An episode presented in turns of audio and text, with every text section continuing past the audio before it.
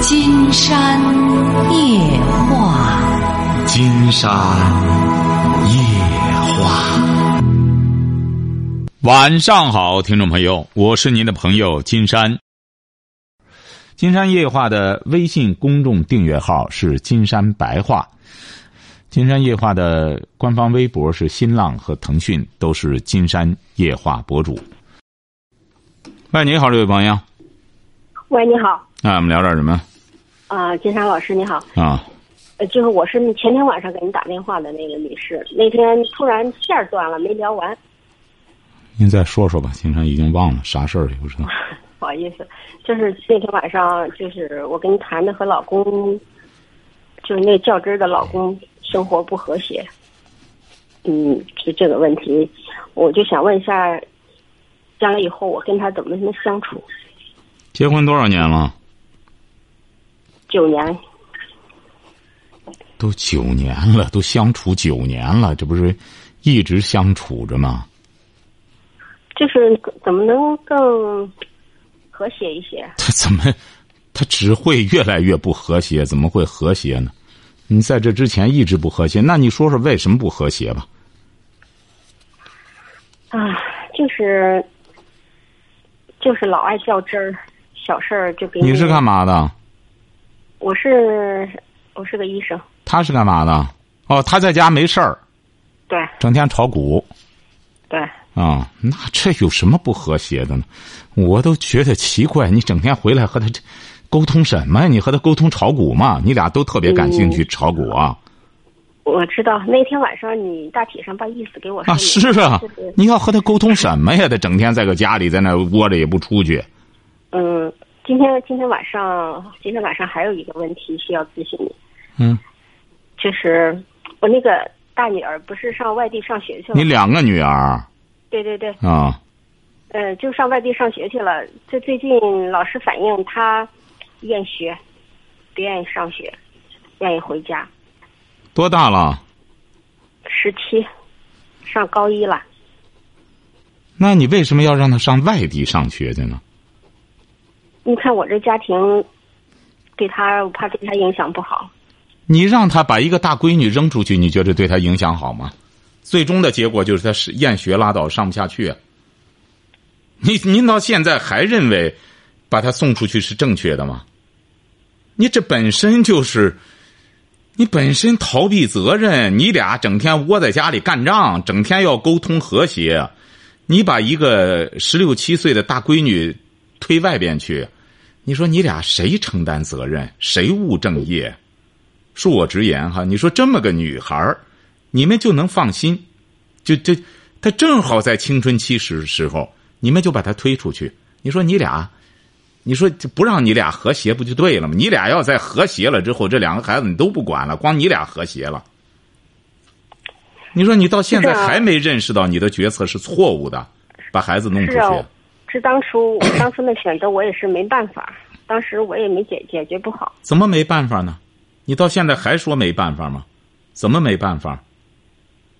金山反复讲过，婚姻啊。你说我们有很多很多朋友在婚姻当中磕磕碰碰，已经经历了，他还是要在那抱着婚姻这个那个的，整天拿婚姻嚼舌头。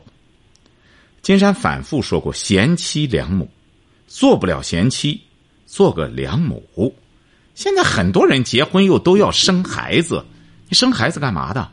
生孩子不是生个孩子玩儿。生个孩子要教育他，让他幸福，为国家培养一个，为这个民族培养一个合格的后代。你说，但是我们很多家庭，当然不光你这样，为什么这些年这个寄宿学校越来越越越越越买卖越好？就是很多家长不承担责任，什么，哎，留守儿童这些，本来是可以不留守的。很多夫妻出去之后，结果怎么着？让孩子留守，他俩出去打工去。一个月一两万，最终两个人干仗，最终呃离婚或者是出轨什么的，干正经事儿吗？不干正经事儿。按道理讲，你说过去的时候就在家里挣那点钱，老婆生的守着孩子，该这该教育孩子有规矩有规矩的，反而那日子能过下去。现在为什么挣多钱过不下去了？不就这么个原因吗？价值观不对，三观不对，跟着瞎起哄。呀，这贵族学校什么玩意儿？你到现在说白了，这位朋友，你本身是个医生，你得搞清楚了。金山为什么昨天晚上和大家聊这个《人民的名义》，说这部剧为什么聊他？因为很多人看过。你聊别的，大家都没看。你聊哪本书，他没看过。聊包法利夫人，那谁看？包法利夫人其实，在在几个世纪之前，你看，法国人就开始琢磨这个事儿了。作为一个女性，怎么才是幸福的？他就在思考这个问题，包括这西方人的行为也是在慢慢规范的，而我们现在很多人太能起哄了，哎，你像您现在小闺女多大了？呃，七周岁。小闺女是在哪里啊？在我们身边。本来多好，大闺女上着学，放学回来，两个两个姊妹在一块儿。还能相互在一起，我们现在还很有意思。我生个孩子，给孩子做伴儿，做伴儿能做伴儿吗？你这俩孩子也不让做伴儿。你你现在现在您觉得我是把他，嗯，让他转学回来呢，还是你再不回来，这孩子都厌学了。你再不回来要出问题的。你怎么还没悟到啊？你不回来可以啊，你再试试。你视而不见可以。她是个还未成年的小闺女儿，你也曾经有过这种青春期，这时候她是需要母亲给予指导的。你的精力都放到和你这丈夫要和谐了，我也不知道你和他怎么和谐。他也不上班四十来岁整天在窝在个屋里，在那弄炒股，这股都套的都在那里干什么？人家那大大股亨都退出来，他在那炒，也不知道他要炒什么。哎呀，多么可笑！这就叫不务正业，是吧？不务正业。其实现在不光老百姓不务正业，你看《人民的名誉》里边也有那不务人。孙连成，区长当着区长，务正业吗？不务正业，一点正经事不干。啊，我现在让他回来的话，我真的找学校，我怕他。就是功课衔接不上，那你不回来怎么办呢？他已经厌学了，我倒想今天讲，是这样的啊。我跟他老师交流过，他也不是特别厌学，他就是好像是因为这现在文理一分科吧，好像一改变一个新的环境，不太适应。那这就不不存在问题了，就不要拿闺女说事儿。闺女不存在，就又不是特别厌学，你你你教她干嘛呢？这不没话题，就拿着闺女在这瞎嚼的吗？嗯，是他有点不适应呢，他就愿意回来待一段时间。就是我是说，想问一下，还让他继续强迫在那待着，还是让让他回来，还是听他的？他他回来待，功课不就耽误了吗？哼，功课一耽误，不就断档了吗？不过他现在让他学的话，让他去的话，他也不愿意在学校待着。他他就不愿意上学了，他可能现在在班里，我要一说，你肯定是说前几名吧？不是他成绩一般吧，中游吧。啊，中游就行啊，继续上就行了。学习就是这样，得知难而上。你告诉他，你回来干嘛？我整天和你爸干仗，家里又不和谐。你回来之后，你说你有什么？你在家也待不住。你爸爸在家待着，你在整天待着，你俩你爷儿俩整天在家待着。哎，你没有环境，本身就没这个环境。是啊，我是这人没环境才，呃，你找一个比较，嗯，这个还行，管理很好的学校去把他送出去。我也不是不想负责任，其实我经常那个每星期都跟他沟通的。行，能沟通就行。孩子这个不存在问题，就给他说清楚了。你再不好好学习，你还得从你妈这个重蹈覆辙。你也想要这么一桩婚姻吗？整天你看。你爸爸，我的老公，整天在家里也不上班。你要想找个好的，就得你有条件。你没条件，你怎么找？晓得吧？他也十七八了，也该懂事儿。其实你的很多问题啊，很多朋友像您这样的问题很简单，就是你们不敢去正视问题，不敢去正视问题，专门拿着那不是问题的，整天当问题。我知道，我是怕，我现在这个我也是挺。挺困惑的，就是他现在就是不愿意在学校，愿意回来。他就不愿上了。但是给你说这个事实，你又不愿干什么，他就不愿在那上了，不愿上学了。你一回来，这功课不就断了吗？你断上，甭说多长了，一个月就不好跟了。他这都高二了，这眼瞅着干什么？这就你得和他沟通啊，到位。你还想上不想上？你要不想上了，你回来之后你怎么办？这一切都得给他谈到底。干嘛要自欺欺人呢？这不就是湖南的那位听友在芬达上一直和我沟通着？那女儿就是这样，断了一段时间之后。说自个儿抑郁症了什么的，结果是后来他妈妈听到我的节目这一沟通，我才说过，我说你这个女儿是网络依赖症，她依赖网络，哎呦，一旦手机没 WiFi 和疯了的似的，现在上学上不下去，怎么上下去？一断断了半年了，哎，功课跟不上了，学校都说很可惜，这一断就不行了，嗯嗯，他现在在学校没有手机，也没有网络，嗯，他倒不是他这个迷恋这些。嗯，我感觉他就是说他自己认为，在新的环境中有点恐惧。这这个我们不去议论了，没什么意思了。你谁不得面临这样的困难？孩子也不是说千金小姐，你你你要么你就让回来，回来之后就干活吧。你说不不上学了之后啊，就在家干活吧，或者是找工作打工去。你要说回来之后歇上几个月，歇上一个月，你那功课怎么办呢？可以回来歇着。那你越断，你不越跟不上了吗？你得搞清楚他在学校是不是遇到问题了，或者是不是和同学宿舍同学闹矛盾了，或者什么的。如果他现在就这样退一步，唰就掉下来了。和孩子谈问题要谈到底，别虚着都不敢面对问题。这不很简单嘛？他回来之后这学就没法上了，这不很简单吗？高二。正好是到高三就复习了，关键时刻要冲刺的时候了。高考，这个你还不懂这个道理吗？哎呀，这个我当然懂，就是我说不服他现在是。你说不服，这不就得回来吗？说回来呢，你又哎不需要干什么？你看你这个人就是这样，怎么沟通啊？你让你丈夫怎么和你沟通啊？我给你讲了，你这个女儿。她看来就跟不上了，或者她遇到问题了，你也不知道，她也不和你交流。你家几间屋？我知道，我我跟他老师也沟通了，跟他也沟通了。老师说他在学校没有别的问题。你家几间屋？别的问题。几间屋？几间房子？你家里？三室。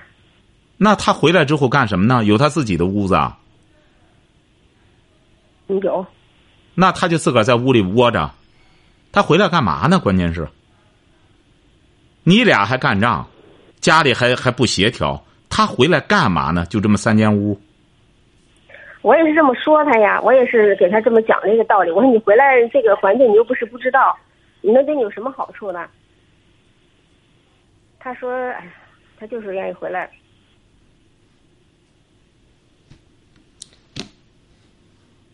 那还有什么问题啊？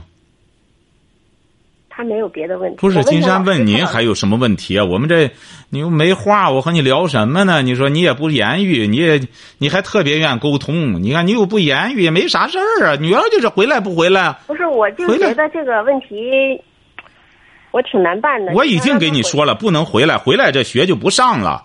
你看这不是车轱辘话吗？就是很简单。你说这哪有功夫在这拉锯啊？就是回来就这学就没法上了。一断了就不好上了。行行，我明白。对呀，你这个事儿它不存在。给女儿说清楚，女儿说：“那我我就不想不想上了。”这不就把真话勾出来了吗？你回来就没法上了，这学就你也受过教育，这不很简单的道理在这摆着吗？行，我明白了。对呀，谢谢您。还有什么问题吗？嗯，没有了。谢谢。哎，对，一定要记住了，不要不要绕圈子。再有什么问题，我们再沟通哈。好的，好好再见哈啊！再见。喂，您好，这位朋友。哎，你好，你好，那个刚刚才不好意思啊，我刚才我可能我的手机信号不大好。啊，没关系，那那那您是那个呃考上研究生那研究生毕业那个吗？哎，对对对，哦，您您这个没事是我我们的网络哈。呃，那你是上海什么地方考的？上上海金山区，呃，金山区啊，也不错呀，也不错。无锡呢？无锡是市。呃，无锡下边的一个县级市是宜兴。哦，那你上上海完全可以啊，到上海金山区，靠海。不是，我现在就担心他这个房价嘛。哎，不不，那边的房价还可以，上海那个金山区那一块的。现在好像也也是一万多块钱了吧，一两万了。那对呀，才一万多，你上海市区的一般的都得三四万了。无锡的房子也不便宜。啊，无锡我看了一下是七呃七八千吧。哎呀，那能差多少？金山区这边啊，你可以这个，他在这边毕竟是上海南部，他这个地方有些房价，你就看买哪里的。呃，金山建议你还是这个。呃，考虑上海这边，因为将来发展各个方面，还是在上海这边发展更有潜力。再就是房价，你没看国家都在调控，北京的很多房子已经开始降价了，有些中介已经都关门了。哦，哎，我看前段时间他那个新闻刚播的啊。我看前段时间他那个房价炒的也是蛮高的吧？哎，他炒，这不说嘛？哎呀，金山早就讲过，我们现在很多年轻朋友啊，你们根本不需要担心房子，房子你想想盖起来谁住啊？不得不得人住吗？是不是啊？而且是现在明显的到了八零后、九零后这个人口。已经这段时间的人口已经是少了，所以说国家现在又提倡生二胎了。你们根本不需要愁房子，房子盖起来一百八十年没问题，有的是房子。现在中国，所以说你现在先从事业的格局发展，你只要发展好了事业，甭说他金山区的房子一万多、三万多，你照样买得起，晓得吧？哦，哎，你你一定要有发展的眼光。作为一个年轻人，你说你才二十来岁，一个研究生刚毕业，你就现在租房子，慢慢的干好事业的话，将来房子还愁吗？盖起房子来卖给谁的？你在那儿也属于白领了。你想，一个研究生毕业的教师，你都买不起，谁还能买得起啊？是是这样的，他他这边的话，我我这个这个学校是跟那个老师也沟通了一下啊，他他那个好像公积金的话也就几百块钱，我这个有点有点搞不懂，因为我那个宜兴那边的话，我刚考上公积金还能拿个一千五六。他这公积金的话才几百块钱，我也想。嗯，这这个这个，我觉得，呃，你都是考的这个公办的教师吧？哎，对，教师编，我那个呃宜兴那边是一个初中的教师，然后这边的话是考了一个中职的，就中专的吧。中专的。那，对对对。金山觉得，你不想你再详细了解一下，上海的整个补贴绝对会比宜兴的好。哦。哎，他绝对的，他就。你不想你再了解一下？你就像在北京一样，北京的整个补贴各个方面，它绝对有它的优势。对，我当时也是也那样想的，我想他房价那么高，公积金那没没没那么邪乎，没那么邪乎。你不要被炒房的这些人呀所迷惑，晓得吧？哎，国家现在都在控制这一套。你看最近我这不说嘛，《人民的名义》播出，这就是我们社会的进步。你看，对这些腐败的根源都挖了，都挖根儿开始哎。所以说，你你就放开心，只要好好读书，呃，读了硕士，有机会的话，在职再读个博士，晓得吧？好哎，因为你有这个潜力啊，是不是啊？呃，是没问没问题的，没问题的。而且上海人啊，我觉得上海这个整体环境特别好。我因为我那个毕业实习的时候，在上海东方台实习的。哦。哎，特别好，上海人啊。整体的文化素质也高，建议你义无反顾的去上海，哪怕那边少点都要选择上海。就是因为那边潜力比较大哈，就是说。那它不光潜力大，整体的格局也大呀，占的这些位置也高啊，而且是金山区这边多好，靠海。哎，对对对，我那个学校就是石化工业学校，就是。上海石化工业学校嘛，就是啊，你这么好的这这个不不要犹豫，这个不要犹豫，这这个没有什么，你这个不存在选择问题，绝对义无反顾的去上海。那那那，吉祥老师这么说了，我我就不纠结这事儿。没错，我一般的不会这么坚定的给你提这种建议的，你这去上海错不了，晓得吧？我看了您的那个选择那本书嘛，然后感触也蛮也蛮深的嘛，就是说，感觉您的这个思路上面确实是。比我们的年轻人要开放一些，对对，超前超超前，更更重要的是超前。我现在站的这个高度，绝对你到，你再待上几年之后，你更会感谢我，晓得吧？对对对。哎，所以说一定要记住了。我我反复讲过，我在芬达上也说，因为有些年轻朋友说，啊，说现在认识个漂亮姑娘，她挺喜欢我，怎么着？但是影响我工作，我是工作为主，还是伺候她为，就是那意思，爱她为主。我说你工作为主，记住了。哎，一个男人要记住了，要以事业为主，晓得吧？对对对，义无反顾的去做好一个人民教师，而且这个教师这个职业也特别好，而且我觉着这个中职将来这个学技能也越来越受到这个国家的重视，你的潜力无限。你看现在很多所谓的这个综合类院校都改成这个技技工学校，这个呃技这个职业学院了，所以说国家越来越重视这一块了。你去好好做好这这。呃，这个教师绝对错不了，前途无量，晓得吧？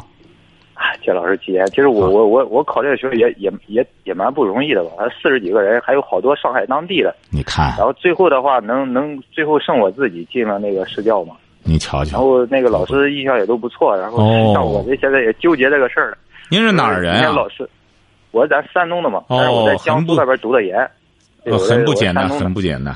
所以说，大家看到了吗？你看，他也没门子，没什么人。你看，人山东上考上大学，然后自个儿考上教师编，多好，是不是啊？这个，哎，怎么说呢？有点有点运气吧。感觉聊的跟他那个校长啥的聊的比较开一点。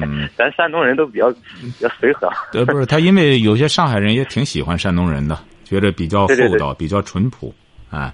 对对对对对，就是比较厚道一点。对，很好哈。好好干哈！随时我们再通话哈。好好，谢谢金老师，再见啊！好，哎，好好。喂，你好，这位朋友。喂，你好，金山老师吗？啊，我们聊点什么？我经常听你的广播，非常崇拜你。哦，甭客气，哎，您说是这样的，我反映一个事情，嗯，就是我一个表妹吧，她现在正在上大学，嗯，啊，然后她是学药学专业的，嗯，然后吧，她就是学习还可以。就是她，就是现在很纠结一件什么事情嘛，嗯，就是她，嗯，他现在就是和他的舍友的关系处的非常不融洽。嗯。他就是呃，他们经常无视他，就是不理他。嗯。他们一起去组成一组做作业的时候，那些人从来就当他们不存在一样。嗯，就是不让他参与啊，也不让他动手什么的。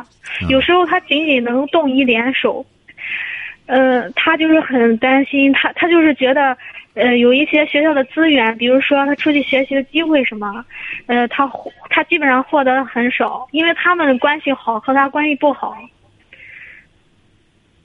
说然后，嗯，然后他就是现在就是。很不满满意那个，就是他们都不理他的这种状态，他很痛苦，说是过的。像他这个多大？他上大几啊？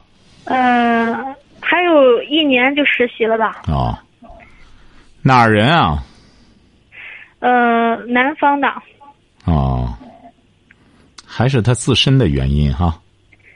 他应该怎么去做才能不这样痛苦了？哎。他应该不去关注这事儿，他就不这么痛苦了。他说：“他说他现在就是，就是只要一一回到那个他宿舍里，跟那些舍友一接触，他就非常在乎。”嗯，对，所以说他越在乎，人家越不理他。刚才金山刚刚回答了芬达一个也是这样，和你这个表妹几乎一样，说在宿舍里什么别人都不理他，他感觉到很孤立，怎么着怎么着的，愿意大帮混，愿意给人掺和。我说：“你看，你越愿意，人家越排斥你。那他为什么会受到这种排斥，而别人都玩的很好呢？”